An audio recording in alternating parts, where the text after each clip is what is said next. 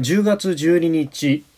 火曜日こんにちは飯田浩二です。お日の飯田浩二ザデイリーニュースでは私飯田が取材や事実をもとに日々のニュースを読み解いてまいります。一緒に、えー、希望を見出しましょう。え今日取り上げるニュースですが、まずは今日の、今日もですね、え国会で、え岸田総理大臣の所信表明演説に対する各党の代表質問が行われました。え今日午前中は参議院に舞台を移してというところでありましたが、え新型コロナワクチンの3回目の接種について、え早ければ12月からの開始を想定し進める、そして円滑な実施に万全を期すというふうに強調しております。えー、それからですね、あの月刊誌文藝春秋に矢野財務次官が寄稿したというニュース、まあ、これが様々波紋を呼んでおります、えー、与野党が訴える巨額の経済対策について必要なのかとばらまきじゃないかというような疑義を呈したという論文でありましたが、えー、これに対して、え、鈴木財務大臣は今日の閣議後の会見の中で、え、今までの政府の方針の基本の部分部分において反するようなものではないと述べました、えーまあ、手続きには問題がないというふうにしております。えー、それから IMF 国際通貨基金の、えー、ゲオルギエワ専務理事の直前の世界銀行の CEO を務めていた時期に中国の順位を不正に操作したという疑惑について、えー IMF の調査では証拠がないということで、えーまあ、重大な関与を示す証拠はないというふうに結論付けて IMF の、まあ、専務理事続投指示を、えー、理事会が決めたというニュースが入ってきております。えー、収録しておりますのは10月12日の夜8時を過ぎたところです。すでに東京の市場は閉まっております。日経平均株価の終値は昨日と比べ267円59銭安。28,230円61 61銭で取引を終えております。えー、アメリカの株式相場で、えー、主要株式指数が下落したという流れを受けました。東京でも売り優勢となっております、えー、また原油が高くなっているということで、えー、長期金利上昇への警戒感それから国内企業のコスト負担増の懸念というのも重荷になったということであります、えー、取引時間中の下げ幅は一時300円を超えるという場面もあったということです。えー、さて、今日の所信表明演説に対する代表質問でのやり取りです、えー、新型コロナのワクチン3回目の接種については早ければ12月からの開始を想定し準備を進めると、えー、そして円滑な実施に万全を期すというふうに強調しております、えまた台湾の TPP 加盟申請に対して歓迎していると答えまして、え台湾は申請に向けて様々な取り組みを公にしていると指摘をしました。えー、まあ、このあたり、まあ、それ以上に日本として何かどういう動きをするのかというあたり、えー、までは言及はなかったというところでありますが、まあ、あのととりあえずまず台湾の TPP というところ、まあ、日本として歓迎というのはこれ当然だろうと思います。で TPP 全体への戦略ということにおいては、まあ、今イギリスが加盟を申請をしていて、えー、基本的なその、えー、審査というものが9月の末から始まるというふうに言われておりました。まあ、イギリスの審査、そして、えー、アメリカが復帰できるのかどうか、その道筋を日本としてどうつけていくのかと、え、いうところが、まずは優先になろうかと思います。まあ、あの、中国も手を挙げているということですけれども、まあ、基本的に加盟してしまうと、加盟国の全員、全会一致という、えー、原則の中でですね、えー、中国一国の反対によって何も決まらないという中で、えー、ルールがどんどんと中国寄りになっていくというような、ことになってしまってはいけないと。まあ、これは自由で開かれたインド太平洋の一つの少佐でもあり、えー、ルール同盟という部分が、まあ、関税同盟というよりも大きいということは、ここでも再三申し上げてきたところでもありますし、まあ、その実現に向けて汗をかいたという意味では、まあ、あの、一番最初に、走り出したというのは P4 と呼ばれるですね、えー、ニュージーランドだとかチリであるとかブルネイであるとかという国々ではありますが、えー、最終最後アメリカが特に抜けた後に、えー、11カ国をまとめて、えー、そして発行までこぎつけたというのは、まあ、かなりの部分日本が汗をかいたという部分があると、まあ、その意味で、えー、日本もですねこの TPP のファウンダーというふうにも、まあ、言える立場でもあるし言えるだけの働きをしてきたという自負はえー、当然あってえー、しかるべきだろうというふうにも思います。で、その延長線上でやはりアメリカを再度引き込んでいくということが、え、必要にもなるし、まあそこをまずは片付けないと、なかなか、え、中国や、まああるいは台湾をどうするかというところも含めてですね、えー、先には進めないと。ということでですね、まああの台湾 TPP への加盟というのはもちろん歓迎という形になりますが、他方、えー、二国間での取り決め、やり取りというようなところをですね台湾との間で、まず先行させて実質上の加盟というのをまず果たさせておきながら、えー、最終的に TPP に修練させていくというような、まあ、テクニックも求められるところなんだろうと。いうふうにも思います。まあ、台湾はですね、えー、福島さん等々の,、まあ、あの日本の農産品に対して、えー、輸入制限を一部にかけていると、まあ、これはあの台湾の世論や、えー、与党・民進党の、まあ、あ原子力に対してのやはり嫌悪感というようなところもあるというふうにも、えー、聞いておりますがですね、まあ、あのこの辺を、まあ、国内世論もきちっと抑えながらですね、えー、台湾にもしかるべき情報をしてもらうということも重要だろうと思うし、まあ、その辺は、えー、親しき中ではありますけれども、えー、言うべきことは言っていく必要もあるであろうというふうにも思うところであります。えー、それからですね、えー、矢野浩二財務次官が文藝春秋11月号に、えー、与野党の経済政策をばらまき合戦というふうに批判、えー、したあ機構がありました、えー、これに対してですね、えー、鈴木財務大臣は今日の閣議後の記者会見で今までの政府の方針に基本の部分において反するようなものではないというふうに述べました、まあ、麻生前財務大臣からこの機構に対して了承を得ていたということそれから鈴木氏に対しても出出版前に連絡があったということで、えー、手続きにも問題はないというふうにしたとのことであります。まあ、この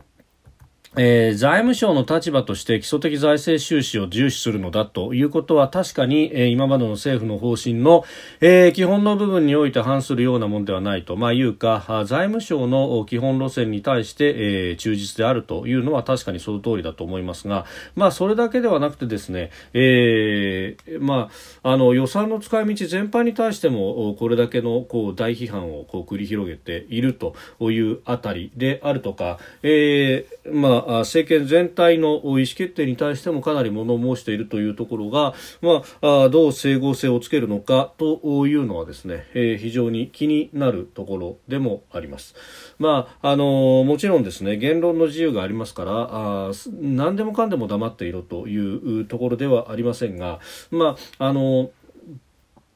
えー、もともとのその動機としては義憤に駆られてみたいなことをですね、まあ、矢野氏も、えー、この論考の中で書いてはおりますけれども、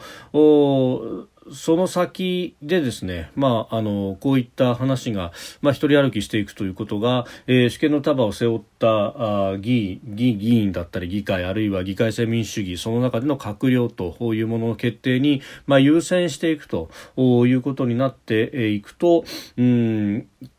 まあ、暴走ということにもつながりかねないんじゃないかというふうに思います。まあ、他方ですね、これを拍手喝采する、えー、まあ、あどちらかというと政権に対して非常に批判的な、えー、勢力などもありますけれども、まあ、これをそのまま容認していっていいってしまうということがですね、えー、まあ、俺たちは世論の支持を得てるんだから、えー、国民の審判、えー、投票を経た、えー、議員や、え、あるいは閣僚の決定よりも、まあ、俺たちの決定の方が優れているのだと。こういうようなことになるとそれが暴走につながるというのは、え、かつてのその関東軍の暴走というようなあ故事を考えてもですね、えー、あまり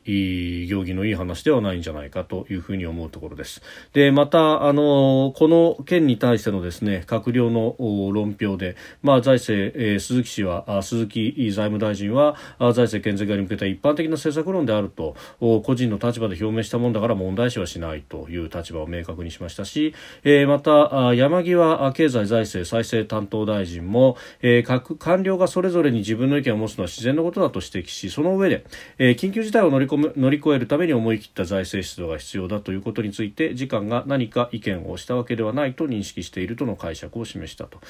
まああのここのところがですね巧妙にすり替わっているような気もしてならないのが、まああの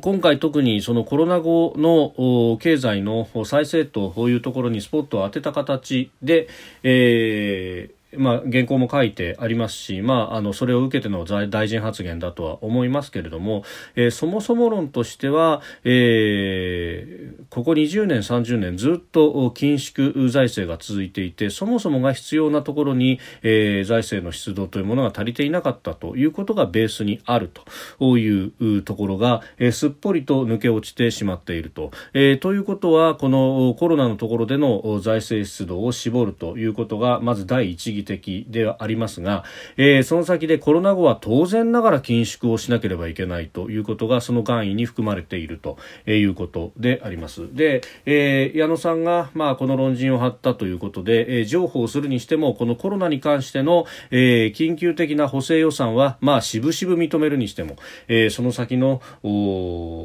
きっちりとしたうん経済安全保障に対しての投資であるとかも、えー、ゴリゴリと削っていくんだということ、まあ、その先までが見えてきているというのが、まあ、あの空恐ろしいところだなというふうに思います。あの岸田あ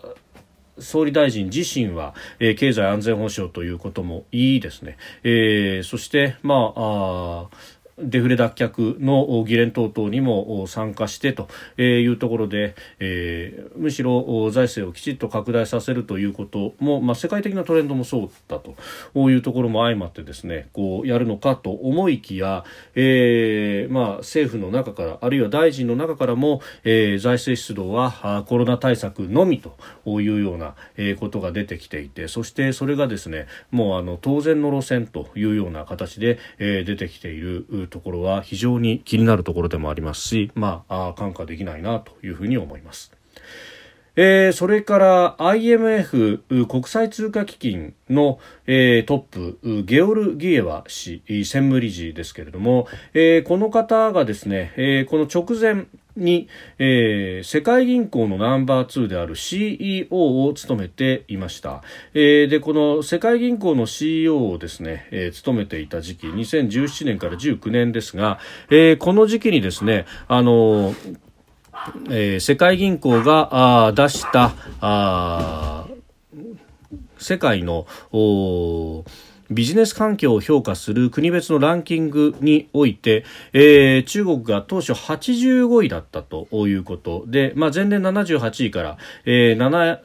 あいいばかり落っこちるということが、まあ、決まっておったわけですけれども、えー、中国政府の高官からですね、えー、かなりこれに対して文句をつけられてで最終的には、えー、分析の担当者にゲオルギエワ氏らが、えー、圧力をかけて、えー、報告書の順位が85位から前年並みの78位に不正に引き上げられたということ、まあ、これがですね世界銀行側はこれをすでに報告書として、えー、出しているということであります。で世界銀行は先月月16日にこのビジネス環境のランキング化する報告書の、えー、過去の数字が不正に操作されていたとして今後発行を取りやめるというふうにすでに発表もしております。で、えー、IMF 側はこれに対して独自に調査を行ってそして、まあ、あのこのゲオルギエワ氏自身への聞き取り調査も行ったそうなんですが、えー、それの結果というものが出てきまして11日、えー、不正問題を受けて身体を含めた協議を続けてきたが、えー、重大な関与を示す証拠はないと結論付けたということです。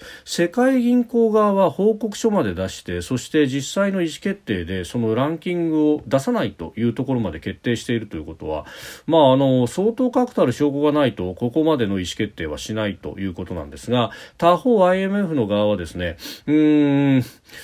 本人への聞き取り調査などを行った上で、えー、証拠がないと、まあ、本人はですねあのもともとこの、えー、評価に対して、えー、調査結果に同意できないと、まあ、世銀側のですね、えー、調査結果に同意できないという声明を出して不正を否定してますんで本人がからその聞き取り調査を行った上で、えー、不正をして否定していたからえーえ、確たる証拠がないということになるといやそれは IMF としてどうなんだろうなという感じです。まあ、ここまでですね世銀と IMF で、えー、現象に対しての見解が異なるということになってくるとですね一体これはどうしたことなんだろうなということが1点、えー、それからですね、まああの世銀の報告書が、えー、正しいとするならばですねこのビジネス環境に関する報告書、えードラフトが出来上がった時点で、えー、中国政府の高官との間で、えー、夕食を共にしゲオルギエワ氏はですね。で、えー、そこで、えー、世銀の責任ある立場にあるあなたの役目はランキングに中国の改革を反映させることだというふうに、まあ、言われというか圧力をかけられ、えー、そして、えー、分析の担当者に対して、えー、順位を上げろというふうに圧力をかけたということでありますかなり詳細にわたって世銀の側もその、経緯を出してきているわけで、えー、ありますがうん、えー、しかもですね世界銀行の方は、えー、世銀の依頼を受けた法律事務所が調査をしたということで、えー、ありますので。まあ、これをですねその否定をするということになると、まあ、あの IMF の側も相当なあの証拠を出さなければあ納得はいかないんじゃないかと思いますけれども、まあ、ただそのあの現象そのものの評価に対して IMF は何か言ってるというよりも、まあ、あのゲオルギア氏の続投に関して専務理事の指導力や職務を効果的に遂行する能力を信頼しているという声明を出したということであります。まあ、ただですね、えーまあ、こうなってくるとその、まあ、世銀時代に何かしたかどうかに関しては、まあ、IMF としては感知せずという形で、えー、ゲオルギア氏の続投を支持をしたと。ういう形になったわけであります。で、このゲオルギエワ氏が、まあ、あの、赤く完全に染まったかどうかというのはわかりませんけれども、少なくともその世銀時代の、えー、やり口というものは、えー、その法律事務所が調べたあのがあ完全に正しいとするならば真っ赤っかであると、えー、いうことになって、そういう人が専務理事を務め続けるということが果たして適切なのかどうなのかと、えー、いうところが非常に問われるんじゃないかと思います。まあ、あの日米は更迭をかなり、えー、主張したということですが一方で、えー、ヨーロッパ勢は続投を支持したということのようであります。で、まあ、あの証拠がなかったんだというふうに、まあ、言う向きもありますけれども、まあ、あの IMF としてはその不正の証拠がなかったと。うんまあ、逆にその報告書を出した、えー、法律事務所などへの聞き取り等々というものをどこまで行ったのかというあたり、えー、IMF の信頼は、まあ、これで大きく傷ついたことにもなるし、まあ、国際機関に孤島とさように中国の浸透が進んでいるというのは前々から言われてましたけれども、えー、ここで白日のもとにさらされているしかもそれが、えー、そのままになってしまっているということは免れない。えー、本はさまざまな国際機関に対して、えー、資金の拠出というものを行っている一方であの存在感があまり見えないということは前から言われております。このトップを取るためには各国で、えー、実務的な経験もさることながら、まあ、あの政治的なあ折衝や落としどころというのを求められることが多いので、えー、政治経験、えー、大臣や閣僚の経験というものがなければ、えー、最近は太刀打ちができないんじゃないかということも言われております。また方日本の国内はその大臣の一層をめぐってですね、えー、与党の中でも争いがある中で、えー、民間人の登用というのはなかなか絶望的な、えー、ところになってきてしまう部分もありますが、まあ、ここの部分もですねある意味の経済安全保障にもつながってくるところでもあります国際的な発言力を、えー、一定程度維持するという意味でですね、まあ、この辺も考えなければいけないのではないかという、まあ、これも問題提起につながるニュースであろうと思います。飯田浩司ザデイリーニュース月曜から金曜までの夕方から夜にかけてポッドキャストで配信しております。番組ニュースに関してご意見感想飯田 TDN アットマーク Gmail.com までお送りください。飯田浩司はデイリーニュースまた明日もぜひお聞きください。飯田浩司でした。